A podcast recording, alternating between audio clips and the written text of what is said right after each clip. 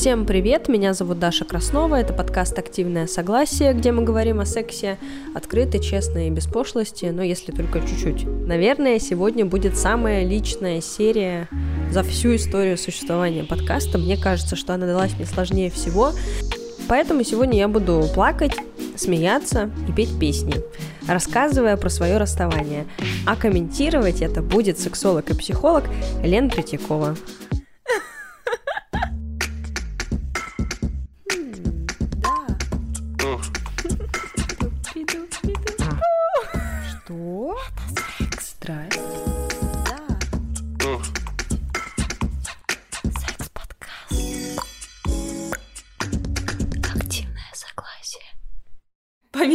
Дня у нас такая, что я вышла из своих э, четырехлетних отношений и проживаю расставание. Ой, сейчас сразу же слезы на глаза.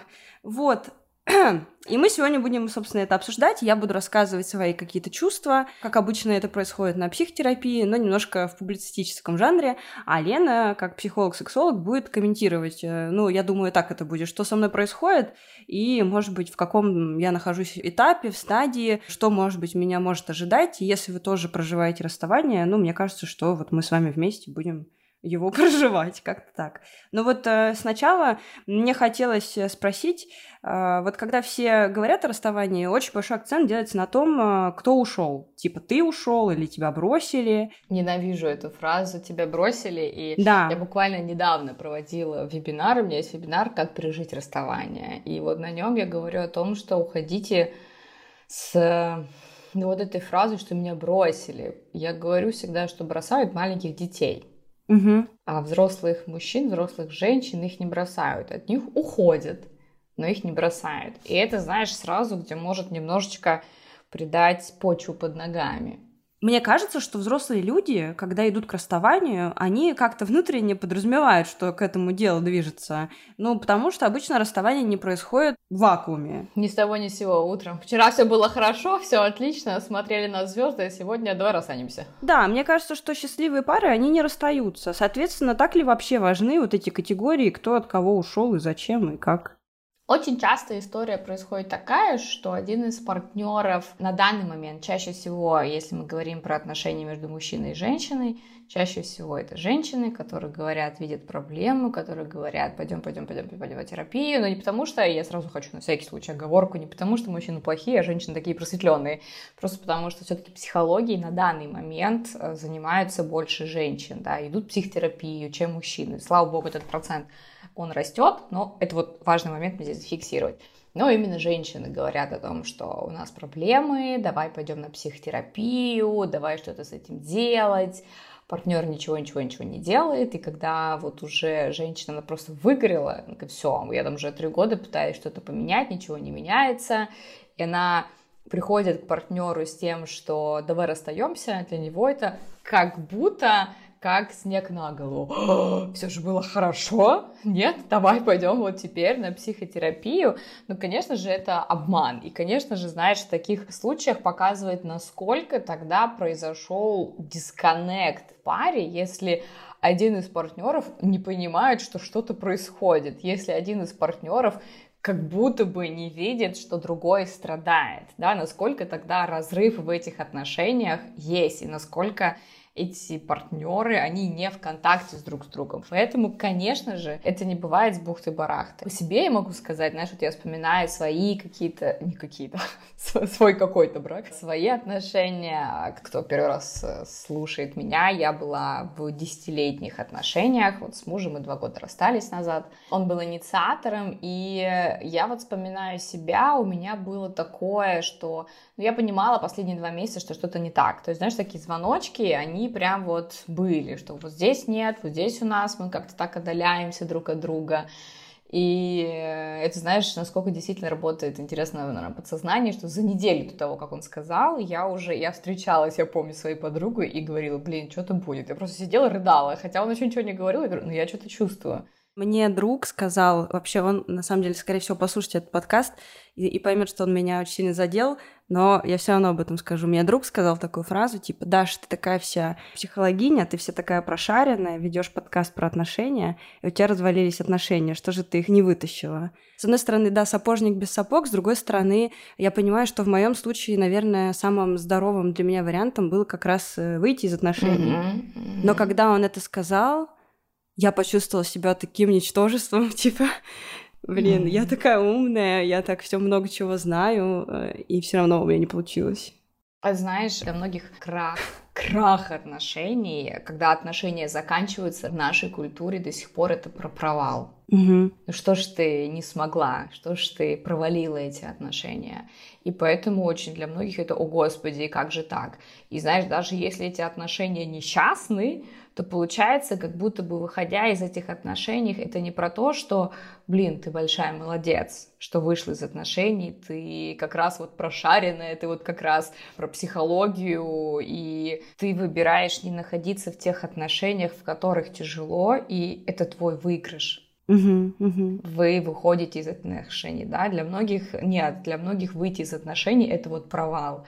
И ну, я думаю, что я здесь могу сказать, когда ты мне написала про то, что ты хочешь этот подкаст, и я тебе написала, Даш, я не знаю, что писать, да, раньше я всегда говорила сочувствую, до того, как я была терапевтом mm-hmm. стала, я всегда, когда слышала какие-то там, кто-то друзей расстается, я говорила там, сочувствую, но потом я понимаю, что, может быть, это не про сочувствие, может быть, это про то, что человек к этому давно-давно-давно шел, и он это сделал, и тогда для него это как облегчение, для него это как победа. Ну вот вообще, э, ты стала говорить, и я поняла, что у меня же тоже был такой опыт, уже под конец мне партнер тоже говорил, что давай пойдем к психологу, а у нас был... Сначала у меня был ультиматум, типа мы идем к психологу на этой неделе, ты ставишь сессию, я хочу видеть инициативу и ответственность вообще. Mm-hmm.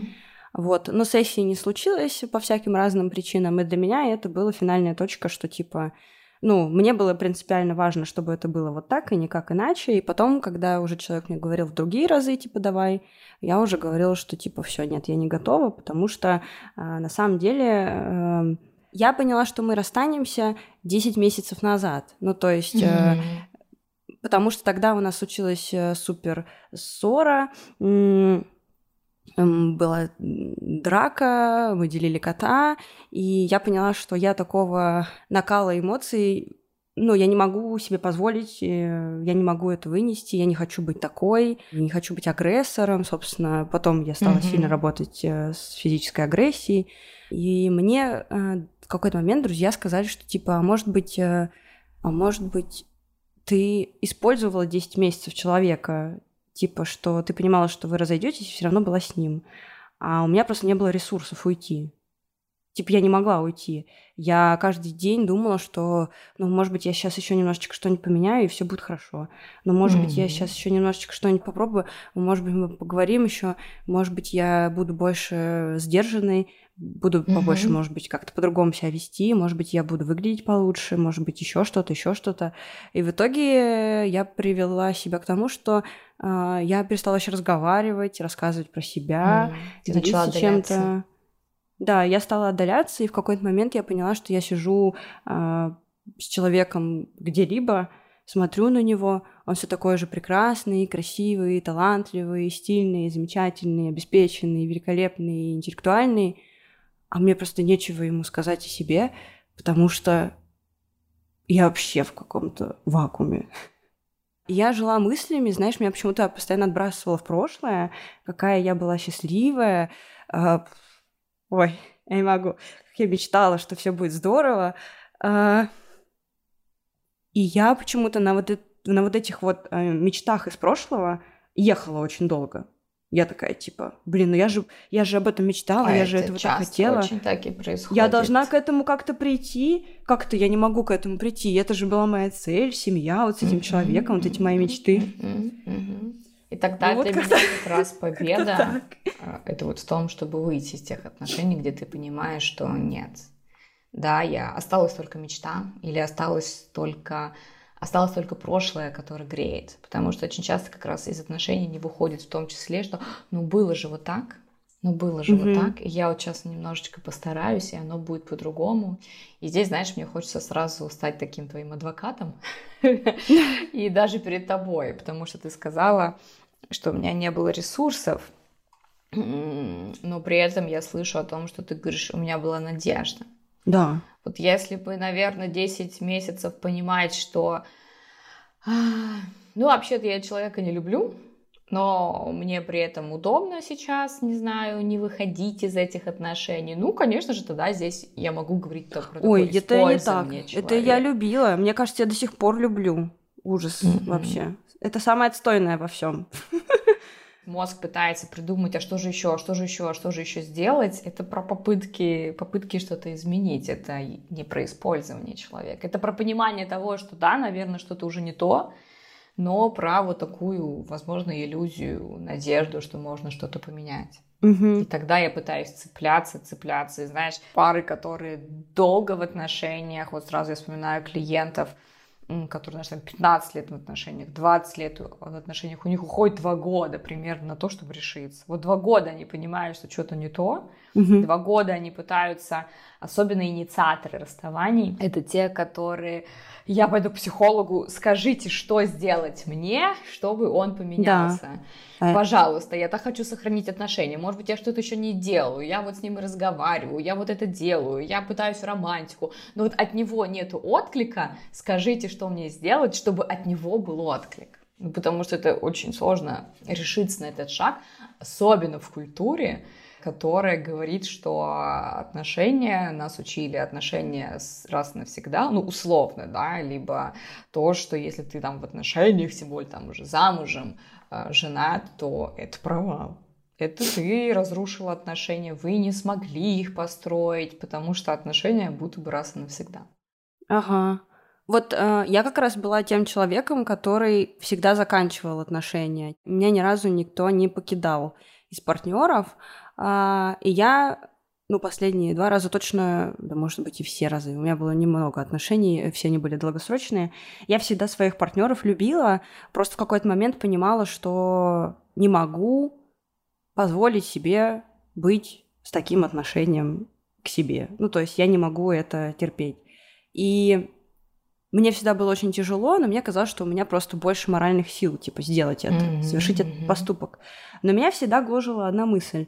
А, мои партнеры всегда мне говорили, что они не хотят со мной расставаться. Типа все мои партнеры говорили, что они не хотят со мной расставаться, и как бы, ну, типа, что они принимают меня такой, какая я есть, и в целом, да, есть там какие-то моменты, но все в порядке. Но при этом, когда мы ругались, они говорили, что они несчастливы, что там, ну, свои какие-то претензии предъявляли. И я уходила в том числе, потому что я видела, что человек ну, либо я не могу сделать его счастливым, либо он несчастлив сам собой, либо я не подхожу ему. Ну, то есть я видела, что рядом со мной несчастный человек, и мне было настолько болезненно это осознавать, что я просто, не знаю, может быть, сдавалась, может быть, мне так сильно не хотелось быть плохой или какой-то причиной чьих-то трудностей. В общем, point в том, что я не понимала, почему со мной никто не расстается. Mm-hmm. ну, то есть я не понимала, почему меня никто ну, не бросает, почему от меня никто не уходит почему люди терпят свое несчастье, типа того. В том подходе, да, вот в котором я работаю, если я буду обращаться к нему, эмоциональная фокусированная терапия, которая базируется на теории привязанности, что, как правило, да, один из партнеров он такой преследующий, второй он такой избегающий. И преследующие это те партнеры, у которых все хорошо в эмоции и все хорошо с пониманием, как я себя чувствую. И они оценивают счастье в отношениях это как я себя чувствую. Они у тебя спрашивают, так, не окей в этих отношениях или не окей в этих отношениях? Я хорошо себя чувствую, значит, все хорошо. Я плохо себя чувствую, погнали работать, да, там, либо мы расстаемся.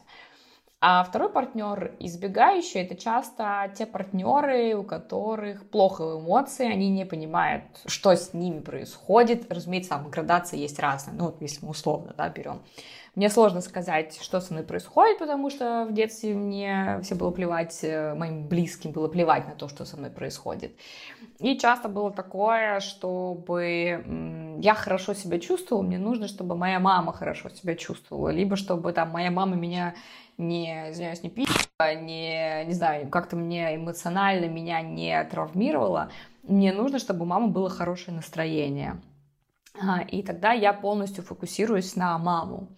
И я продолжаю это делать в дальнейших отношениях. То есть, когда я, я спрашиваю не как мне, хорошо ли я себя чувствую, а хорошо ли чувствует мой партнер. То есть у него фокус на партнер. Мой партнер счастлив, значит, у нас все зашибись в отношениях. Ну, мой партнер я. несчастлив, да, тогда что-то происходит.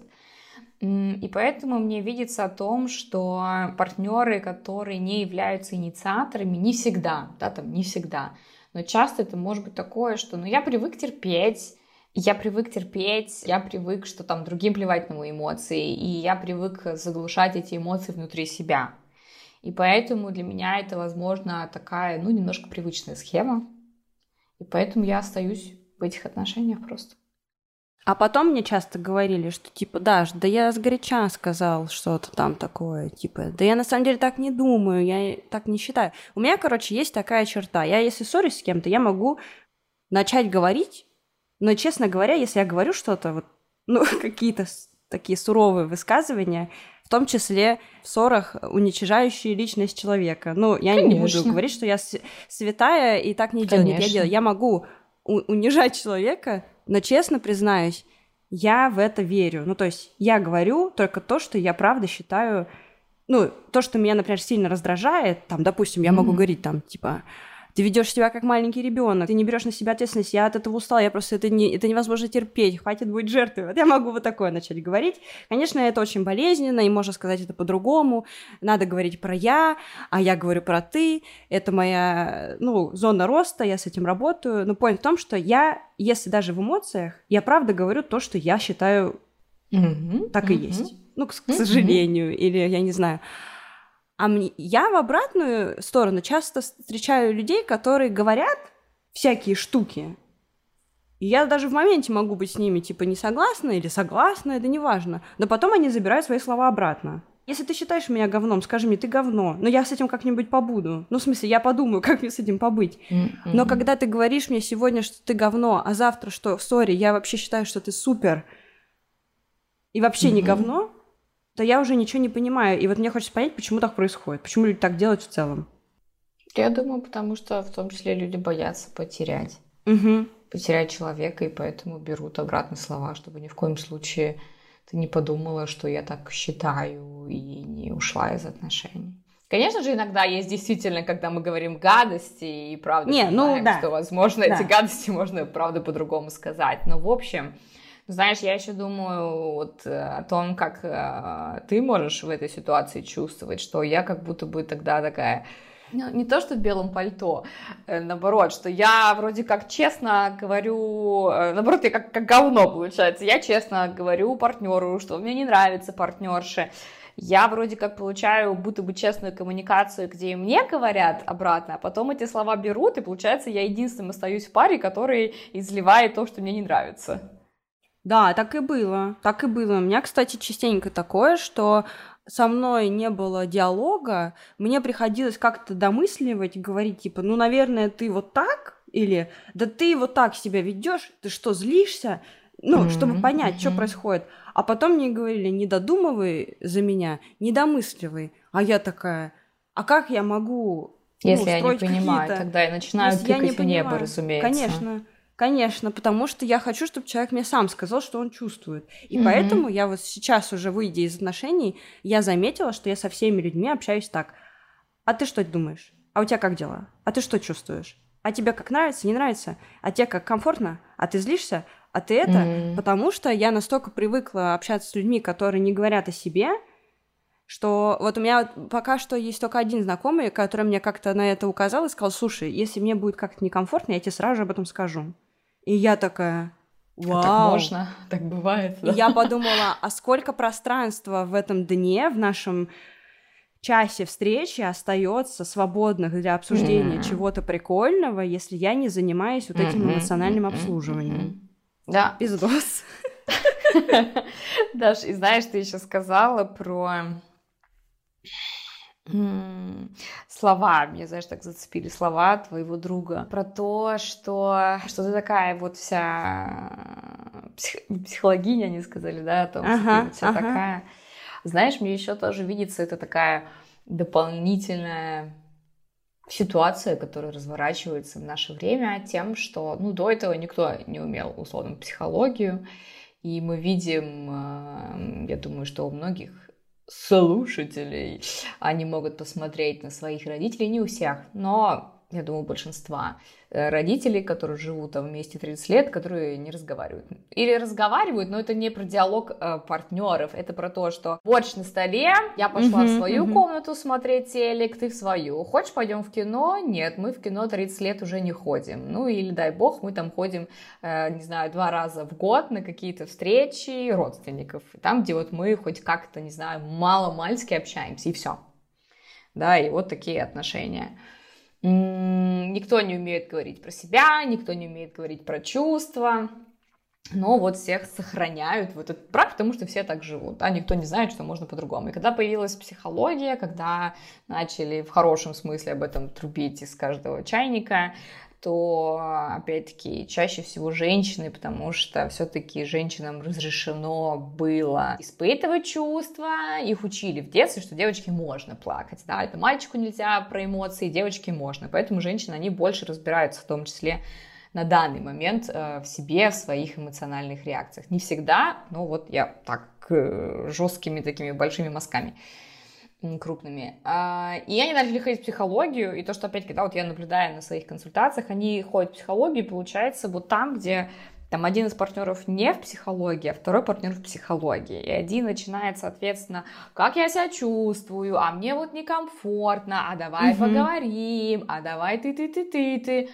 А второй партнер просто не готов на это, потому что там свои страхи, свои комплексы, свои блоки, и второй партнер не должен играть психолога. Самое ужасное, когда один из э, тот, как правило, который ходит на психотерапию, начинает играть психотерапевта в отношениях начинается вот это, что ну у него же было сложное детство, ну я же знаю, какие у нее отношения с мамой, ну вот поэтому она такая скрытая, поэтому она мне ничего не говорит, и вот начинает вот как раз эмоционально обслуживать. Угу. И это неправильно, потому что мы не психологи в отношениях, мы такие же люди.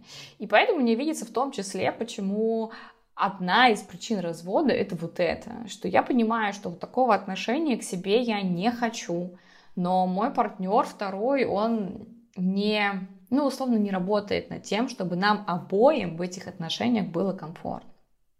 И поэтому, да, это уже второй момент, ну, это уже, знаешь, такое, я там закидываю тебе на психотерапию, я не знаю, это вот, это, знаешь, такие uh-huh. мои гипотезы, куда бы я стала вот э, тыкать. Почему я, возможно, выбираю тех партнеров, которые изначально не открыты эмоционально, изначально не такие, пойдем к психологу, дашь у нас какое-то говно, условно, да? Я вот. сейчас это уже другое. Уже. Я сейчас сама отвечу на твой вопрос. Я что, вы думаете, я зря, что ли, к психологу хожу? Нет. Я ушла из отношений, потому что я в какой-то момент осознала, что я нахожусь в семейном сценарии, и что у меня произошел жесткий перенос э, с мамы на партнера, и партнер мой такой же эмоционально недоступный, как моя мама. И я пытаюсь заслужить любовь всеми правдами и неправдами э, своего партнера, как хотела бы, чтобы меня любила моя мать. И когда я это осознала, Плюс вместе с этим я осознала газлайтинг в отношениях. И самое смешное, что я пришла с этим в терапию. Типа три года назад моя первая сессия возникла из-за того, что я пришла к психологу и сказала, слушайте, я чувствую себя ужасно, абьюзером, невыбранной. И мне говорят, что это все как бы мои чувства фигня, и как бы что с этим делать, могу ли я вообще это чувствовать. И вот я типа через три года закольцевала этот круг, да, или за четыре, господи. Ну, короче, в общем, много лет прошло, и я вернулась в ту же точку. А, только тогда я пришла таким слабеньким э, цыпленочком, а потом я такая, охренеть. То есть я вот так живу. Mm-hmm. То есть я живу mm-hmm. вот так. То есть я обслуживаю свои травмы все это время.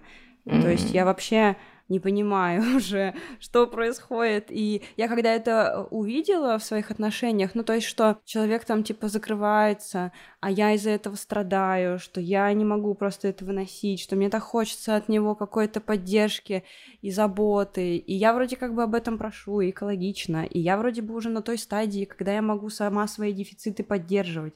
Но при этом оказалось, что мне не просто нужна вот эта бесконечная забота, которая, ну, дефицитная любовь, а мне просто мой язык любви оказался вот эта поддержка, забота по, по, по требованию. Постоянно мне не надо. И вообще, в целом, я узнала про себя, что я довольно автономный человек, и мы даже выяснили с психологом, что я в отношениях примерно, ну, там, 20-30% времени нахожусь, в остальном у меня есть там вот, подкаст, работа, английский, спортзал, бег. Ну, то есть очень много у меня своих дел, и то есть нельзя сказать, что я тут сейчас три года просидела в своей травме. Нет, это была работа, mm-hmm. Mm-hmm. но просто вот так вот сложилось, что человека я выбрала до терапии и выбрала, ну, исходя из своей, видимо, травмы. И вот когда я это увидела, знаете... Потому что травма привязывает травму. Да, да, и когда я это увидела, я сходила тут, э, пока была в Малайзии в отпуске на Open Gamer, короче, у меня было такое ощущение, что я увидела взрыв ядерной бомбы. Ну, то есть я увидела нечто, чего никогда не видела, а когда я это увидела, я больше не смогла это развидеть. То есть я вообще не понимала, мне казалось, что вот эта вот ядерная бомба, которая взорвалась, мне казалось, что она сожгла меня полностью, разорвала меня на куски, и я просто не в состоянии это собрать. И я смотрела на свои отношения в полностью разобранном состоянии и думала, я не знаю, как это спасать. Ну, то есть я уже не... Кажется, что я уже больше не могу. Кажется, что это как будто бы невозможно. То есть я понимаю, что в теории это было бы возможно, если бы оба человека там ну, взялись, стали прорабатывать, много бы разговаривали. Но, исходя из тех водных, которые были у меня, которые были у человека, я поняла, что в нашем случае, походу, это невозможно. И вот, люди такие говорят, блин, ну вы же такие классные, вы ходили вместе в рестораны, все разрабатывали, все такие были веселые, здоровские, красивые, ну, типа, все э, клево, быт прекрасный, все отлично. И ты сам себе начинаешь говорить, типа, господи, а мы же так отлично жили, Чё я с жиру-то бешусь? И вот к тебе тут вопрос, как к психологу. Что же я с жиру-то бешусь, Лен? Все же было так хорошо.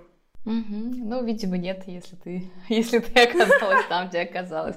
Потому что это правда, знаешь, э, и э, тоже я с клиентами говорю, и многие рассказывают, что очень ранит, когда друзья говорят, «А, ну вы же были идеальной парой, кто, вот я больше не верю в любовь, потому что вот если уж вы расстались, то, наверное, любви не существует. Это о том, что... Это, знаешь, как Инстаграм, инстаграмная картинка, что на поверхности. Да, классно, мы ходим в рестораны, да, у нас есть какое-то общение, даже, может быть, у нас есть общение, но при этом мои э, более глубокие потребности, они не удовлетворяются, и я чувствую в этом себя несчастным.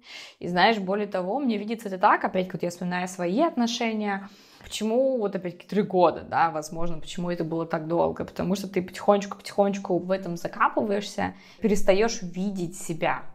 Ну, вот здесь, может быть, немножко не понравилось. Ну, ладно, окей, не катастрофу перетерплю. Ну, вот здесь, ну, вот здесь. Ну, вот человек уже плохо, ему, наверное, ведь плохо. Я же вижу, что ему плохо, ему не все равно, он тоже страдает.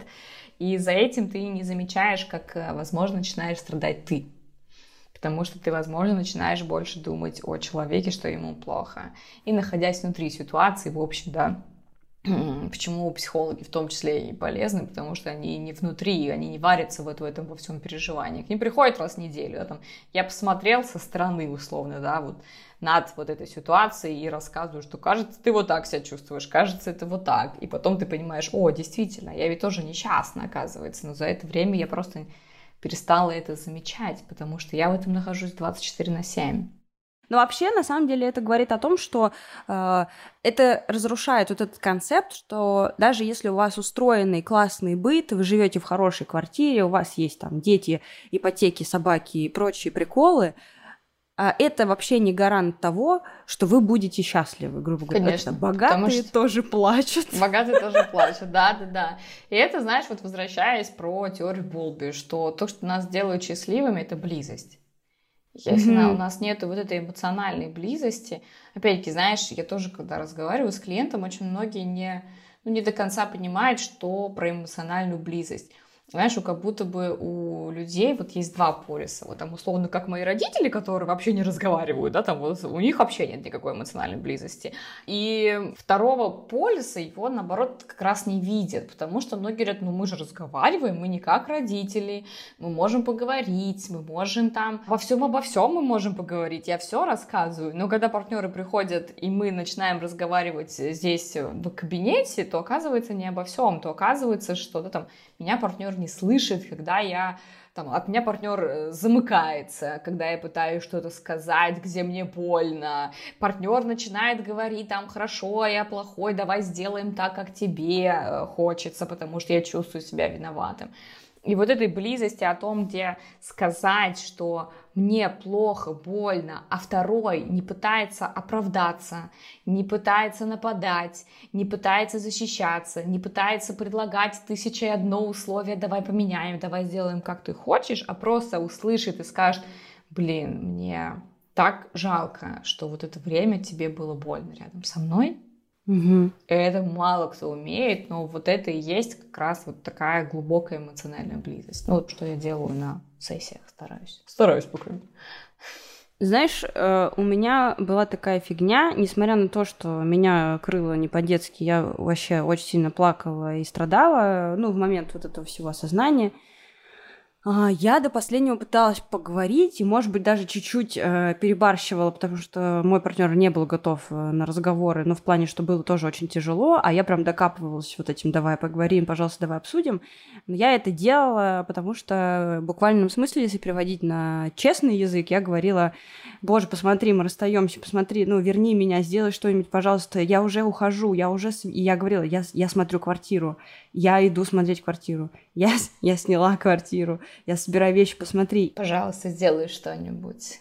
Да-да, даже когда я собиралась, уже в последний вечер, я собралась, у меня остался только рюкзак, все мои вещи уехали в другую квартиру, а, и я прощалась с котом, но не прощалась с партнером, потому что я поняла, что я все еще жду, что что-то произойдет, но ничего не происходит, и я не могу себе позволить. То есть, если я сейчас что-то скажу, типа пока там обнимусь, uh-huh. то я взорвусь, э, в плане умру, не знаю. И я вышла на улицу, села на лавку и два часа плакала, потому что я не могла поверить, э, и до сих пор, наверное, не могу, как можно было быть так долго вместе и просто так потерять mm-hmm. все. Мне кажется, что это нормальная такая мысль, потому что она действительно очень трудно укладывается в голове. Типа мы делили самые, э, самые какие-то классные, трогательные, опасные, страшные, тяжелые моменты вместе. И я не воспринимаю расставание как э, какую-то проеб в жизни, какую-то потерю или проблему. Вообще живу в концепции people come, people go. Типа, мне кажется, это естественно. Но я всегда, мне очень горько терять людей, с которыми мы долго. Вот. Соответственно, мне хотелось, чтобы ты прокомментировала вот эту вот штуку, потому что я знаю, что она у многих, типа, я с тобой ругаюсь, чтобы показать тебе, что я тебя люблю, например, или я, te... я, или я с тобой расстаюсь, чтобы ты увидел, что я ну, реально ухожу. Или, например, я тебе изменяю, чтобы ты понял, что я цена и важна, и вообще еще всем нужна. Вот можешь как-то вот это описать, почему так происходит? Почему так происходит? Потому что э, один из такого типа поведения, опять когда часто это у преследующих, это вот я ухожу, верни меня.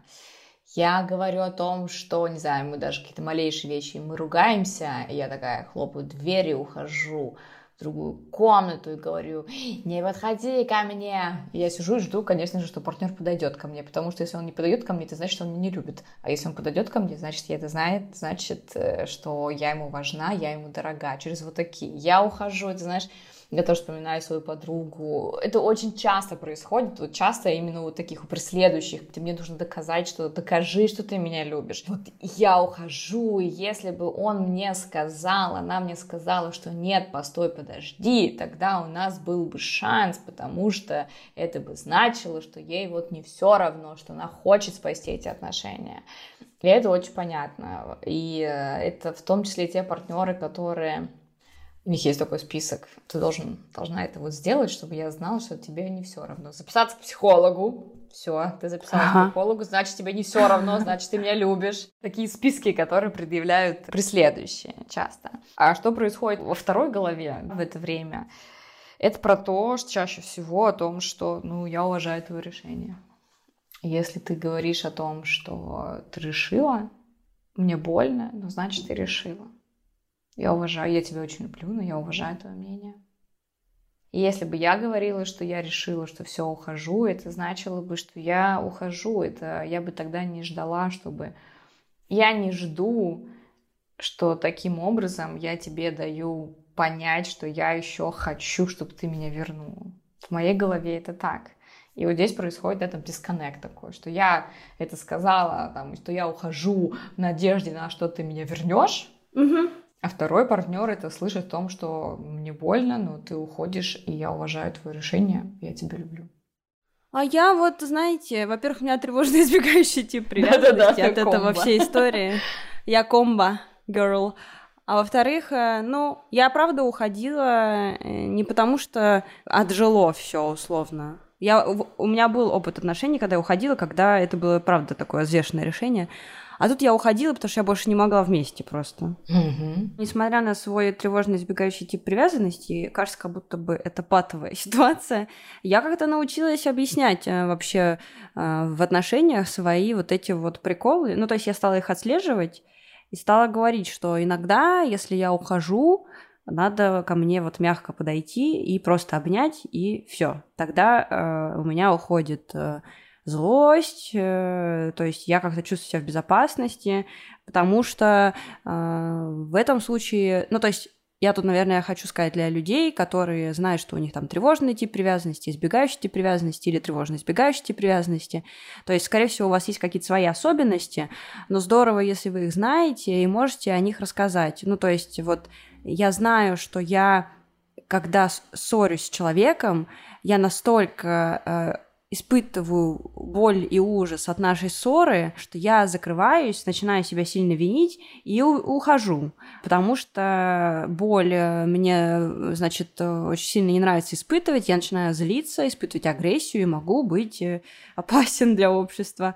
Вот поэтому я ухожу, но если, условно, я объясняю человеку, что если ты ко мне мягко подойдешь и просто меня обнимешь тихонечко, то, скорее всего, вот этот мой внутренний ребенок, он поймет, что не нужно защищать общаться, не нужно сейчас злиться и убегать, все в порядке, просто нужно быть рядом.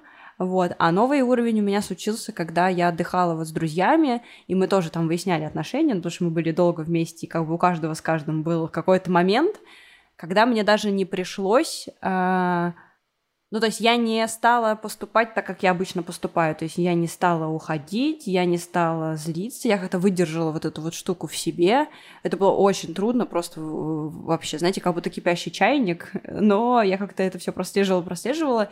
И так на медленной-медленной скорости как-то мы выехали снова в хорошее Выровняли. общение. Да, то есть я в какой-то момент поняла, что даже если мы поссорились сейчас с другом, это не значит, что мне нужно сейчас срочно купить билет и вернуться в Москву. А мысли такие возникают, типа, или куда-то убежать, уйти, снять другой убежать, отель. Ага. Вот, такое. Да, это, знаешь, конечно же, правда, то, что ты говоришь, это не значит, что слушатели, которые сейчас слушают, что все, у меня там избегающий тип привязанности, я крест на себе ставлю. Нет, это как раз, знаешь, идея в терапии в том, чтобы осознавать эти чувства, выдерживать эти чувства и идти с этими чувствами в контакт. Нету цели сделать, условно, чтобы у человека была стабильная привязанность, потому что такого не будет.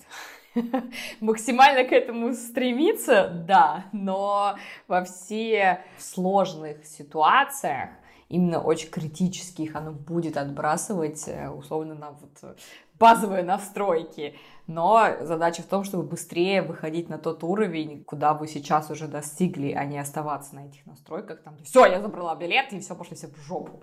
А еще я жду, когда они скажут, нет, не уходи, да, потому что меня колбасят. А тем, чтобы пойти в контакт и там сказать, блин, что-то со мной происходит, мне не нравится, давай, давай разговаривать. Ну вот мне кажется, у нас была прям классная компания, мне кажется, я не могу точно, э, ну, оценивать, потому что я не психолог, но мне кажется, что у нас прям была компания с друзьями тревожник, избегатор и тревожный избегатор. То есть вообще комбо 10 из 10.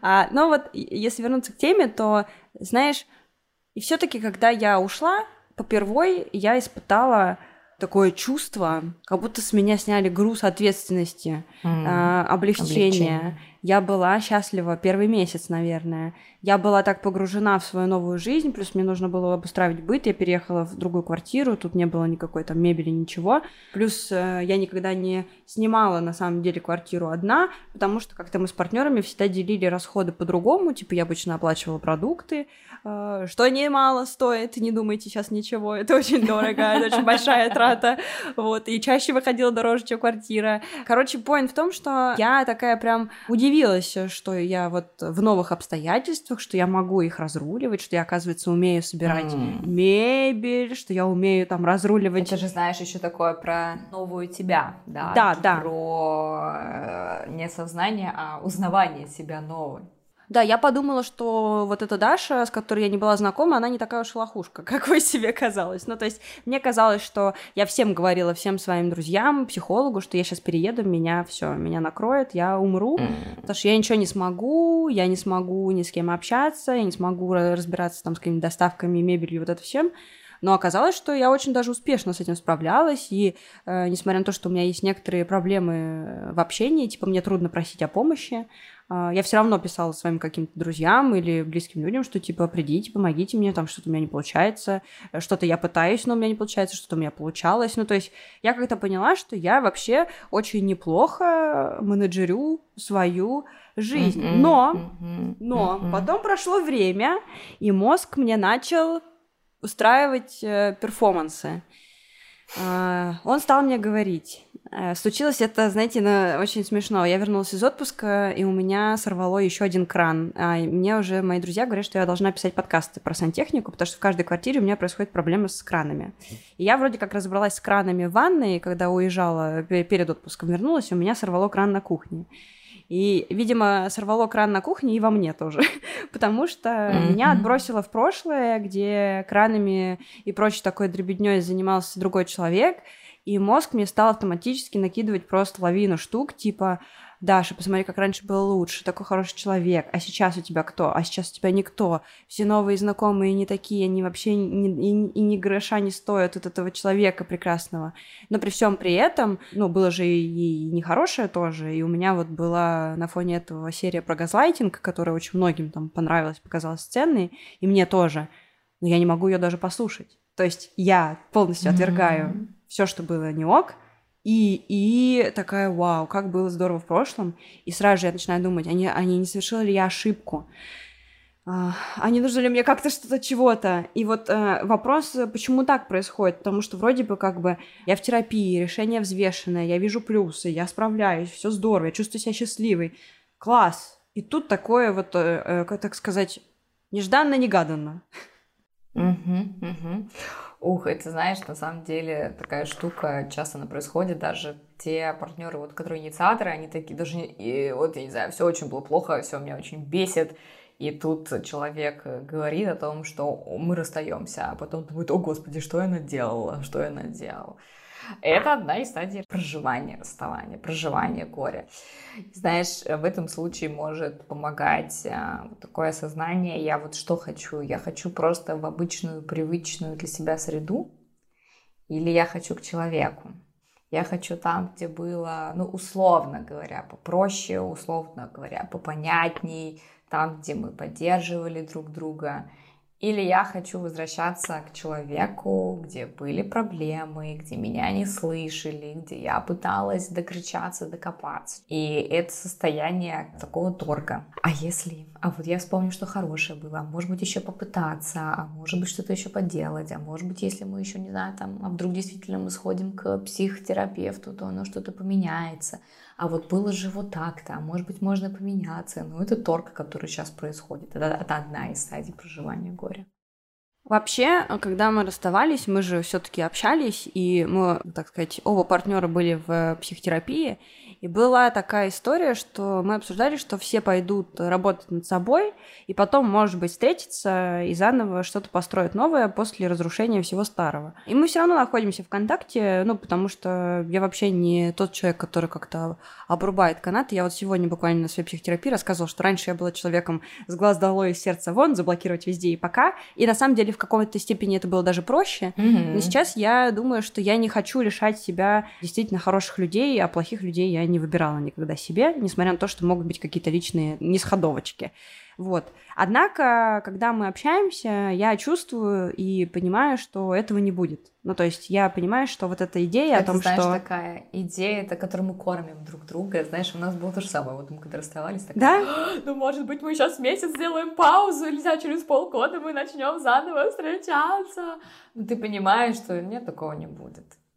Это такая надежда какая-то, в которой ты немножко себя питаешь, чтобы будто бы было бы не так больно расставаться. Что вот еще есть надежда, что мы постараемся, и мы будем вместе, и любовь победит, и будет happy, happy end, я в кавычках там не видит.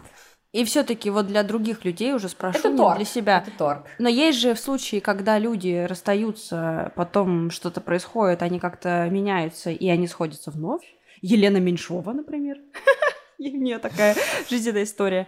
А, это что? Это, что? Этот же, кто там тоже у нас, э, голливудские актеры, Дженнифер Лопес, по-моему, а, да, там конечно, да. Лет Но там что-то какой-то токс, я уже чувствую. У там. них так сейчас опять трэш какой-то. Да. И вопросы, знаешь, э, у нас очень много людей, очень много возможностей, и, конечно же, я думаю, что такая ситуация действительно может быть. Но мне видится, что это такая ситуация, которая просто один в миллион. Угу, угу, я поняла не знаю ни одного случая, когда люди сходятся. Знаю один раз мне подписчик, вот я когда поднимала эту тему, вот одна подписчица из всех написала, что ну, мы это, не месяц мы перестали встречаться, потом мы такие оба решили что-то говно какое-то и начали снова строить отношения, но снова стали по-другому строить. Угу. Но это такая редкость. Угу. Вот э, я когда расставалась, я сейчас, наверное, вот покажется, может быть, что это уже не присуще современным дамам, и я вообще, кстати, никогда себя особо не идентифицировала через семью, хотя психолог мне говорит, что у меня есть такая потребность и желание построить долгие серьезные отношения. Вот. Ну, у меня, короче, какое-то такое подвешенное. Я об этом все размышляю, рассуждаю, не понимаю, что мне лучше, хочется и свободы, и не свободы. А, в общем, я столкнулась с жестким страхом одиночества. Я никому не нужна, я всегда буду одна, старый круг общения а кто отвалился. Считает, что это к старшему поколению? Ну, это типа, неправда, это как будто ну, типа, как будто бы, знаешь, как будто вот мы это... такие все современные, свободные, не, не, ну а вот... свобода равно не боюсь одиночества. Да, а если ты боишься, это значит сразу что ты в песне славы «Одиночество, сволочь, одиночество, сука». Или, ну, у меня сразу же такое восприятие, что вот она осталась одна, а, ты такая женщина 35+, она курит сигарету у окна, что-то из клипа Виагры, и она такая, боже, когда же, что же я теперь одинокая, и никто меня не полюбит. Вот я всегда, вот этот образ у меня всплыл в голове, и я чувствовала, что я абсолютно другого типа женщина. То есть я такая, ну, и как бы, и ладно ладно. Но при этом, когда я реально осталась одна, я такая, о боже, я... Стало страшно. И, да там вообще такой трэш посыпался, Лена. Я, я старая, я никому не нужная, я умру mm-hmm. одна в квартире, mm-hmm. я не знаю, как знакомиться с людьми, я не, мне никто mm-hmm. не нравится, и, не, и меня никто не, никто не будет проявлять ко мне инициативу, никто мне не напишет, и всем вообще на меня насрать. И я, короче, да, нормально да. так в этом закопалась. Вот что скажешь? Скажу, что это нормальные страхи, и у каждого человека а, оно появляется. И это, знаешь, эм, я вспоминаю, как это было, когда со мной, когда мы расстались, я такая, а, вот что я читаю в книжках и рассказываю своим клиентам. вот оно, как а. оно чувствуется. вот такой страх одиночества. Неприятненько, Теория перешла в практику. Да, и это совершенно нормально. Это совершенно нормально то, что людям нужны отношения, нам нужны близкие связи эмоциональные. И вот это, знаешь, такая идея совершенно токсичная, что современный человек не нуждается в другом, если он нуждается, значит, он недолеченный, иди на психотерапию. Нет, это совершенно булшит. Человеку нужен человек, И то же самое про страх одиночества. Мы все боимся. А в начале отношений это нормально, потому что а что будет со мной, а меня никто не полюбит, а я никого уже не полюблю. Вот, О, знаешь, да. я вспоминаю себя и такая, ну ладно, Лен, ну что, 10 лет отношений, ну ты хоть познала крутую любовь. ну и ладно, что потом будут какие-то не такие партнеры, типа, ну Главное, что это было в моей жизни. Uh, у меня сейчас классные отношения, я сейчас второй раз замужем, на всякий случай, да, говорю, я так не думаю уже. Вот, это совершенно нормальная история. Нормальная история, что бояться вступать в новые отношения какое-то время, непонимание, зачем а зачем, раз потом все равно так больно будет, а зачем, если есть риск того, что мы расстаемся, есть, знаешь, совершенно нормально, когда вот страх неизвестности, э, страх того, что там я боюсь обжечься заново, что нужно все будет выстраивать заново. И это совершенно нормально. Да, вот я это тоже хотела обсудить, что Сначала это очень было интересно. Сначала меня накрыл страх одиночества, потом я поняла, что да, я одинока, и у меня бывают вот эти приступы какого-то одиночества, но я с ними как-то успешно справляюсь, запрашиваю какую-то поддержку от друзей, социализируюсь, в общем, хожу куда-то, где есть люди. Ну, то есть, как бы, не могу сказать. И мне плюс, на самом деле, нравится проводить время одной, как я уже сказала ранее. Я только 20-30%, наверное, времени уделяла отношениям, все остальное время занималась чем-то, и сейчас просто эти 20-30% ну, трачу на что-то другое. Ну, то есть, как-то все равно у меня очень высокий уровень автономии, и я поняла, что страх одиночества — это какое-то вот навязанное обществом установка, и на самом деле не так сильно он меня тревожит. Mm-hmm. Но потом я поняла, что меня так сильно ранили мои отношения, что я такая пораненная, оказывается, сейчас девушка, что что бы я не испытывала к людям, будь то Например, кто-то за мной начинает ухаживать, и мне человек этот не подходит, и я типа такая, ой, нет. А даже если мне что-то нравится, я одинаково это отвергаю, потому что мне настолько больно, что меня так сильно ранили, что я даже не могу представить себя с кем-то и смотреть в сторону отношений. И знаешь, я иногда думаю, что я иногда бегаю и думаю, господи, как я устала это чувствовать, как я устала быть в этих э, отношениях, я не хочу ничего чувствовать. И мне даже кажется, что я как будто бы перестала верить в любовь, хотя я такая романтичная по своей... Ой, что я плачу. я не могу, но это просто так грустно, на самом деле, потому что я такая романтичная по своей натуре, и мне так нравилось всегда любить, я всегда говорила, что да, мы расстаемся, но это ничего не значит, я знаю, что я буду любить, и я где-то на уровне интеллектуальном знаю, что я буду когда-то любить. Но на уровне эмоциональном мне сейчас кажется, что я не верю в любовь, как будто бы это просто какой-то э, ужас. Вот. Ну, это знаешь, там, где надо время, чтобы у нас настроились новые нейронные связи, там, где мозг перестроился, потому что сейчас происходит так, что старые не ценности, старое видение себя, старое восприятие, оно рушится, когда мы расстаемся, в любом случае и чтобы новое еще не сформировано. Да, да, да. Это совершенно нормально, когда в начале отношений могут быть даже мысли о, ну, о своем бессмысленности, бессмысленности отношений, бессмысленности жизни, мысли о суициде. Но я здесь хочу сказать только мысли о суициде, где я понимаю, что нет, конечно же, я никогда об этом не сделаю. Ну вот, а что будет, если я вот сейчас выпрыгну, да? Но я не собираюсь никогда прыгать. То есть здесь такая очень ага. важная, если у вас действительно мысли о, о суициде, идите психотерапию. А о том, что вот просто потому что меня выбили вот эту почву из-под ног, а новое, оно еще не успело настроиться. Даже потому, что нам нужно время, потому что, чтобы сформировать эти новые нейронные связи. И в этом случае я говорю, что мозг, сволочь, не работает на нас, чтобы быстрее все переработать. Ну, кстати, я хочу сказать, что действительно я никогда не думала, я всегда жила в такой парадигме, что я такая сильная, такая спартанская девчонка, а, но расставание очень сильно на меня повлияло, и у меня обострилось мое тревожное расстройство. Типа я сидела на этих э, расслабительных теблах, ну, то есть uh-huh. меня крыло, у меня были панические атаки и постоянная тревожность э, и тревога.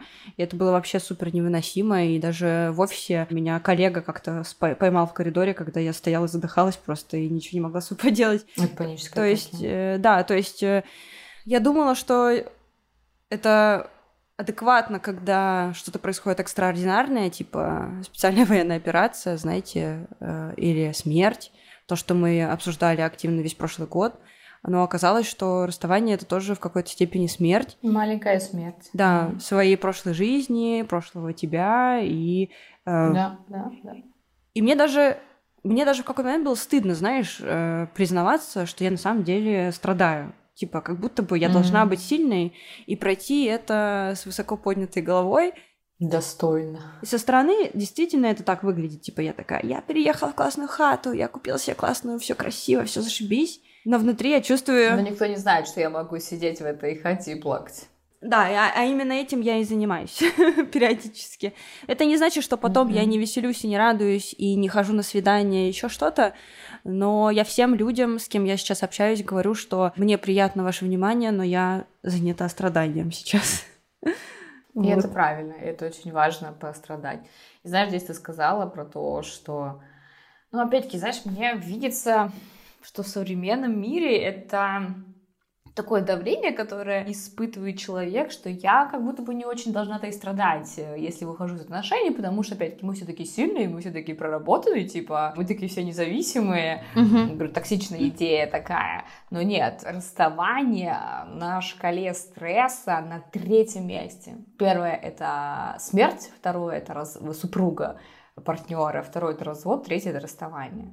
Угу. Самые стрессовые ситуации для человека. Очень интересно. Поэтому это естественно, что нас будет очень сильно колбасить, потому что это потеря. Да, ты сказала, потеря себя, потеря партнера, потеря будущего, да, потому что, ну, я построила свое будущее, что будет вот так-то и так-то и так-то. Это потеря видения себя, это потеря какой-то роли, да, там, ну, вот я была в отношениях, я себя вот так идентифицировала, сейчас нет. Это очень стрессовое событие для человека. Вот давай поговорим про стадии все-таки восстановления или стадии да, проживания да, расставания. Да, да. Я сейчас пойму, где я нахожусь в начале, наверное, а ты мне расскажешь, сколько мне еще идти к счастливой жизни.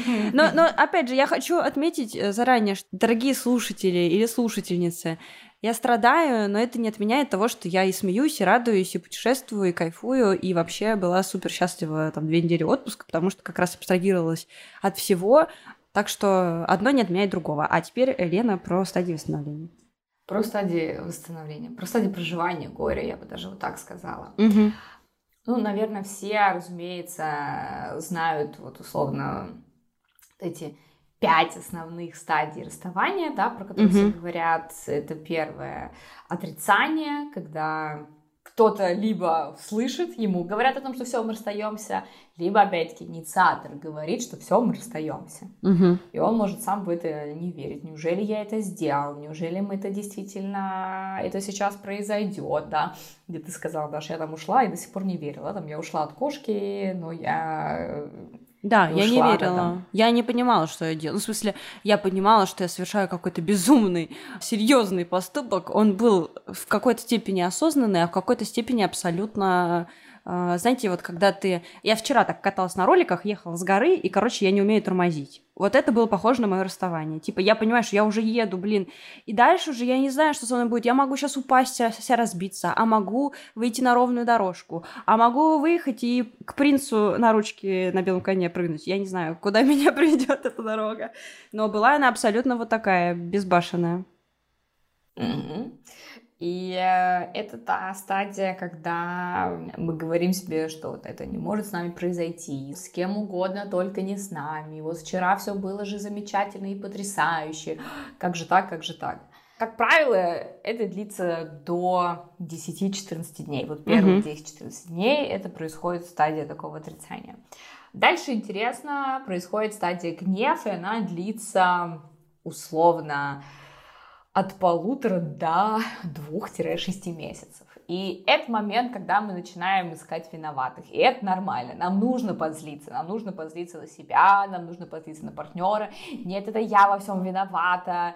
Нет, это партнер во всем виноват. Вот он такая сволочь. Ему нужно было ходить на психотерапию. Вот если бы он себя так себя не вел, ты, ты, ты, ты, ты. А я просто подумала, что я на этой энергии как раз переехала и обстраивала квартиру, потому что у меня было столько сил, и я была такая да. яростная. Типа, мне это очень Потому помогло. Потому что гнев дает очень много эмоций. Вообще, злость — это такая эмоция, если ее направить в нужное русло, там очень много энергии на злости. И поэтому, угу. на самом деле, на злости мы можем делать много хороших вещей, потому что это нам дает э, сил. Да, там, я чем-то не удовлетворена как раз там в отношениях, в жизни, я такая, все, меня достало, я ненавижу, не знаю, себя в том числе, я ненавижу той ситуации, в которой я нахожусь, и я иду и просто совершаю немыслимое. Вот. И здесь в том числе, да, вот на таком, что, я не знаю, я буду дохрена работать, у меня много из этого сил, потому что я злюсь, потому что я, не знаю, докажу условно, что вот я и без тебя справлюсь, и все, у меня нормально, все, чики-пуки у меня будет, да. Начинаем злиться. Потом начинается торг, но здесь тоже нужно сказать, что да, вот эти стадии отрицания, гнев, торг, депрессия, они не идут друг за другом. Они вот условно друг за другом, но часто они, он такая гнев, потом торг, потом снова гнев, потом депрессия, потом в этой депрессии может быть что-то еще, я опять торгуюсь. То есть, да, вот оно вот так. Последняя только стадия — это принятие, да, ни, ни с чем не мешается. Вот, и про торг тоже такой интересный момент, это там, когда вот мы говорим, вот, я про себя помню, если бы мне лучше бы отрубили руку, если бы меня лучше бы нашли рак, это бы мы бы смогли вместе побороть это. Вот, мы как-то пытаемся договориться, не знаю, с Богом, со Вселенной, с партнером в том числе, да, особенно вот кто является инициатором расставания, и второй партнер начинает, давай пойдем к психологу, давай что-то с этим делать, начинает торговаться, да, не соглашаясь, что эти отношения разрушились. И здесь очень важно мне сказать, особенно такая штука есть у инициаторов. У них часто бывает чувство вины я ушла, я, у меня это все хорошо, а у моего партнера что-то он страдает, а я ж такая сука, как же я могу хорошо себя чувствовать, если мой партнер страдает, я могу даже себе запрещать, вот условно жить на полную катушку, я могу себе запрещать строить отношения, либо я могу себе запрещать быть счастливой в новых отношениях, потому что я чувствую вину за то, что я вот ушел, ушла от партнера, а он страдает. А он еще и повода условно мне не давал, да, там такого. Он же хороший человек. У меня, кстати, было такое. У меня прошлые отношения, я ушла сама, очень спокойненько и вообще э, чувствовала отлично. А вот мой партнер переживал прям долго, несколько лет, не мог оправиться. Я виноватила себя. Я год точно в чувстве вины прожила, потому что я не могла. И я прям реально ходила и такая, господи, да что ты за свинья ты такая, ты зачем uh-huh, это uh-huh, устроила, uh-huh. ты зачем человеку жизнь испортила, в ад ее превратила. Хотя я не сделала вообще ничего такого. Ну, то есть да, я да, просто ушла, да, как да. бы я не, никого никуда не это. И мы потом стали общаться, и сейчас очень хорошо дружим с этим человеком, но это был прям процесс. Я просто помню, что мы поначалу прям встречались и обсуждали вот эту вот штуку, что э, не я виновата в том, что мы расстались, mm-hmm. ну, не я одна mm-hmm. виновата в том, что мы расстались, mm-hmm. и что mm-hmm. человек страдал, это тоже типа не моя ответственность условно, вот. Да, и это, знаешь, такая тоже э, идея про то, что вот кто уходит, тот козел, да, вот у нас есть э, да. в отношениях хороший и плохой. Вот плохой тот, который выходит из этих отношений, естественно, там общество к нему тоже относится так себе и все палки на него. И я всегда говорю, что не надо думать, что второй партнер, который уходит, он не страдает. Тем более, если отношения были нормальные, если у вас отношения были э, человеческие, что очень часто второй партнер начинает вот закапываться вот в этом чувстве вины. И знаешь, для меня это было интересно, вот э, то, что я сказала, у меня вебинар э, «Как расставаться», «Как пережить расставание». И я его делала через свои какие-то, естественно, ощущения, поскольку не я была инициатор, я вот э, думала о том, что большинство придет на вебинар именно те, от кого ушли, но большинство было на вебинаре именно инициаторы расставания с вопросом того, что, блин, я чувствую вину за то, что я ушла из отношений, помогите, что мне делать. Вот. И возвращаясь в, про такой торг, что есть такая штука, как э, базисные иллюзии, в которых мы живем. У нас есть три базисные иллюзии. Первая такая самая глубокая в том, что мы бессмертны. У нас такая иллюзия бессмертия есть. Мы, конечно же, все знаем, что мы умрем, но нам не мешает строить планы на полгода вперед. О том, что мы поедем, с кем-то встретимся, мы верим условно, что мы бессмертны. У нас есть вторая иллюзия, это иллюзия справедливого мира. Если я к тебе буду хорошо относиться, то и ты ко мне будешь хорошо относиться. Если я буду хорошо работать, то начальник увидит и повысит мне зарплату, да, условно. И у нас есть третья иллюзия, это такая иллюзия собственной непогрешимости. Вообще-то мы все верим, что мы хорошие люди. И вот когда мы расстаемся, то наша иллюзия вот этого справедливого мира, она шатается. И тогда нам легче, чтобы у нас проминалась вот наша самая условно поверхностная иллюзия собственной непогрешимости. То есть мне легче обвинить себя, это я что-то не додала. Вот если я что-то поменяюсь, то все будет хорошо. Таким образом мы защищаем вот эту иллюзию непогрешимого мира просто того, что, блин, дерьмо случается. Нам очень сложно поверить, что дерьмо случается, потому что тогда мы будем не доверять миру и спросите у людей, которые живут, э, у меня вышло из головы это слово, а, которые не доверяют этому миру, которые постоянно под э, таким стрессом, это всегда сложно. И поэтому, да, там, я не знаю, сейчас я выйду, и мне по башке что-то прилетит. И поэтому мне легче себя винить в том, что я что-то не додала, чем просто признать то, что да нет, дерьмо случается. Даже в том случае, если я старалась, бывает такое, что люди расстаются.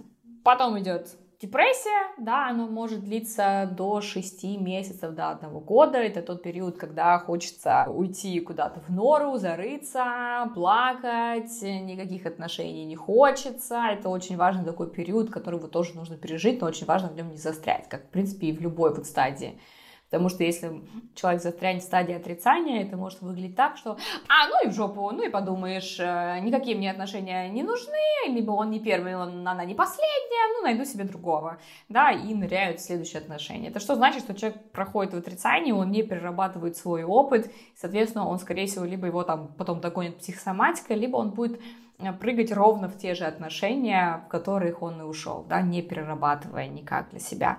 Это опять когда вот те, кто там, расстался, следующие отношения, расстался, следующие отношения, mm-hmm. расстался, следующие отношения. Вот, поэтому это очень важно дать организму действительно психике переработать. И уже после депрессии, когда мы там прощены все обиды, когда я уже не виню ни себя, не виню ни партнера, у меня нету претензий к нему, у меня нету торга, а что вот если бы. Начинается перерабатывание опыта, и мы выходим в принятие о том, что да, вот так произошло, да, у меня есть благодарность к партнеру, то, что это мое, то, что было в наших отношениях, никто у меня не отнимет, я беру что-то для себя хорошее из этих отношений, я могу уже видеться с этим человеком без каких-то претензий к нему, без какого-то соревнования, а я вот купила квартиру, а я вот уже в отношениях, а ты нет, а я вот купила, не знаю, там машину, а ты нет, ну какие-то, да, там, я устроилась mm-hmm. на работу, а я там столько-то зарабатываю, условно, да, вот нету вот этого соревнования между партнерами, чтобы показать, что у меня все хорошо и я типа там не страдаю. И этот э, условно, да, вот в этот период занимает до года-полутора-двух лет. И тоже нормально, когда колбасить э, будет в первые какие-то значимые даты. День рождения сама. Э, в этот день день рождения партнера, партнерши. Это день, когда мы начали встречаться. Это первая наша годовщина свадьбы, да, допустим, mm-hmm. уже вне отношений. Это первый Новый год. Это нормально, когда вот первая дата и нас потряхивает. Последний вопрос к тебе. Как сепарироваться после расставания? Нужно ли прекращать для этого общение? Потому что все-таки я вот заметила по себе, что попервой, когда у меня происходили экстраординарные события... Это очень сложно. Вот, например, когда мне поставили тревожное расстройство, Первый человек, которому я написала, это был мой э, бывший партнер. Я советую на какое-то время, да. Знаешь, я понимаю, что это может быть очень сложно. Вот я, опять-таки, через свой опыт для меня было очень важно сохранить отношения с э, бывшим мужем, с Юрой, потому что я не хотела терять человека такого. Мы вообще отношения начались сначала, но мы дружили а потом у нас уже были отношения. Вот, и мне не хотелось терять этого человека из своей жизни, и при этом для меня это было супер-супер важно, но какое-то время, на месяц мы прекратили общаться, и это было супер полезно. Как раз чтобы сепарироваться, чтобы почувствовать, что вот я стою на ногах, почувствовать, что я сама. Все, не кормить вот этой иллюзией, а вдруг возобновим отношения, вот почувствовать, что вот все, я сама, мы расстались, я женщина, которая одинока. Все, Это, опять-таки, такая, знаешь, трезвая, больная, но правда, которая вот нам помогает как раз почувствовать почву под ногами. Поэтому да. И, в общем, знаешь, как можно помочь себе, вот я тоже говорю про то, что очень важна поддержка других и очень важна разная поддержка. Если вы понимаете, что с кем-то нужна вот особенно там в момент, условно, вот вы узнали сегодня, вчера, что там приняли решение, что вы расстаетесь, с кем-то, возможно, вам нужна действительно поддержка такая, чтобы вместе продать, с кем-то нужна поддержка, чтобы, знаешь, такую здоровую пощечину дать, и такая, все, окей, все, ты здесь, ты можешь зарабатывать без всяких каких-то эмоций, знаешь, я тоже вспоминаю, как это было со мной, я пришла к другу, он такой, окей, Лен, налил мне вина, это не было никаких охах, ахах, потому что мне самой было тяжело, да, и мне, наоборот, нужен был человек, который будет такой меня держать стабильность, такой, ты можешь зарабатывать, оплачивать свою квартиру? Да. У тебя есть какие-то проблемы? Нет. У тебя есть друзья, которые, если что, могут финансово там помочь? Да. А мне подруга сказала очень здорово, я что-то шла по улице и говорю, блин, я не вывезу квартиру, я ничего не смогу, мне не хватит денег, я умру от голода. А она такая, ой, Даш, я уже слушала это говно пять лет назад. Я говорю, в смысле? Она говорит, ты пять лет назад расставалась со своим предыдущим партнером, говорила мне то же самое. И где ты теперь? У тебя зарплата в четыре раза больше, ты живешь в классном месте. Посмотри на себя, где ты тогда где ты сейчас. И я такая, что я mm-hmm. правда так говорила? Она такая, да, ты со своими этими негативными установками. Я думаю, охренеть, где все психологи стали, идите в жопу. я страдаю. Но вообще, меня ее слова очень сильно приободрили. Я подумала, блин, а что это? Я тоже себя, конечно же, тоже запинала. Я вообще-то, вообще-то вообще, я вообще-то вообще. Вернула в реальность. Вернула да, в реальность да. и дала почву. Дала не то, что жертва я какая-то, да, там я не вызову, а то, что я прям чувствую почву под ногами, я могу, я вот чувствую здесь вот эту силу это, я считаю, необходимая вещь, которая должна быть, когда у нас есть какая-то потеря. Чтобы не только вот эти ахи, охи, а, господи, как тебе больно, как тебе больно, а с тем, что так, соберись, соберись. Все, даже соберись, и мы поплачем, но ты не забудь сейчас собраться. Расставание — это не про всегда катастрофа. Расставание — это про то, что также мы можем оставаться верными себе и расставание, это мне видится шанс для лучшей другой жизни, для новых отношений. И можно здесь прорекламирую свой курс. А если вы расстались, приходите ко мне не на курс, на вебинар. У меня очень крутой вебинар «Как пережить расставание». Я поставлю ссылку в описании. Мне часто пишут люди, что подкаст побуждает их на какие-то действия. Например, кто-то идет в терапию, кто-то меняет свое отношение к детям, а, кто-то решает не расставаться и сохранить брак, обращаясь к семейному психологу, а кто-то, наоборот, решает выйти из отношений, обнаружив, что он а, встречается с абьюзером, а кто-то вообще обнаруживает, что он сам абьюзер. А, в общем, эта серия, мне кажется, нужна для того, чтобы вы поняли, что даже если в вашей жизни происходит какое-то разочарование, расставание или какое-то грустное событие, это вовсе не значит, что вы неудачник, вы не справились или еще что-то. А, да, конечно, это неприятно, одиночество переживать тоже трудно, и любовь часто окупается какой-то сильной болью, но на самом деле это все не так страшно, если вы осознаете свою собственную ценность. Э, то есть, да, я сейчас нахожусь одна, и иногда мне грустно от этого, но в целом я очень счастлива, что я научилась э, за эти годы психотерапии и за эти годы ведения подкаста выбирать э, себя и свое счастье, потому что никто, кроме меня, не знает, как мне хорошо. И теперь в будущем я буду еще более способна объяснить своему своему новому какому-то партнеру, а, как сделать так, чтобы я всегда была рада, счастлива и готова любить в обратную сторону. Вот, поэтому живу с верой в лучшее и вам того же желаю. Всем удачи, всем пока-пока. Слушайте серии подкаста «Активное согласие».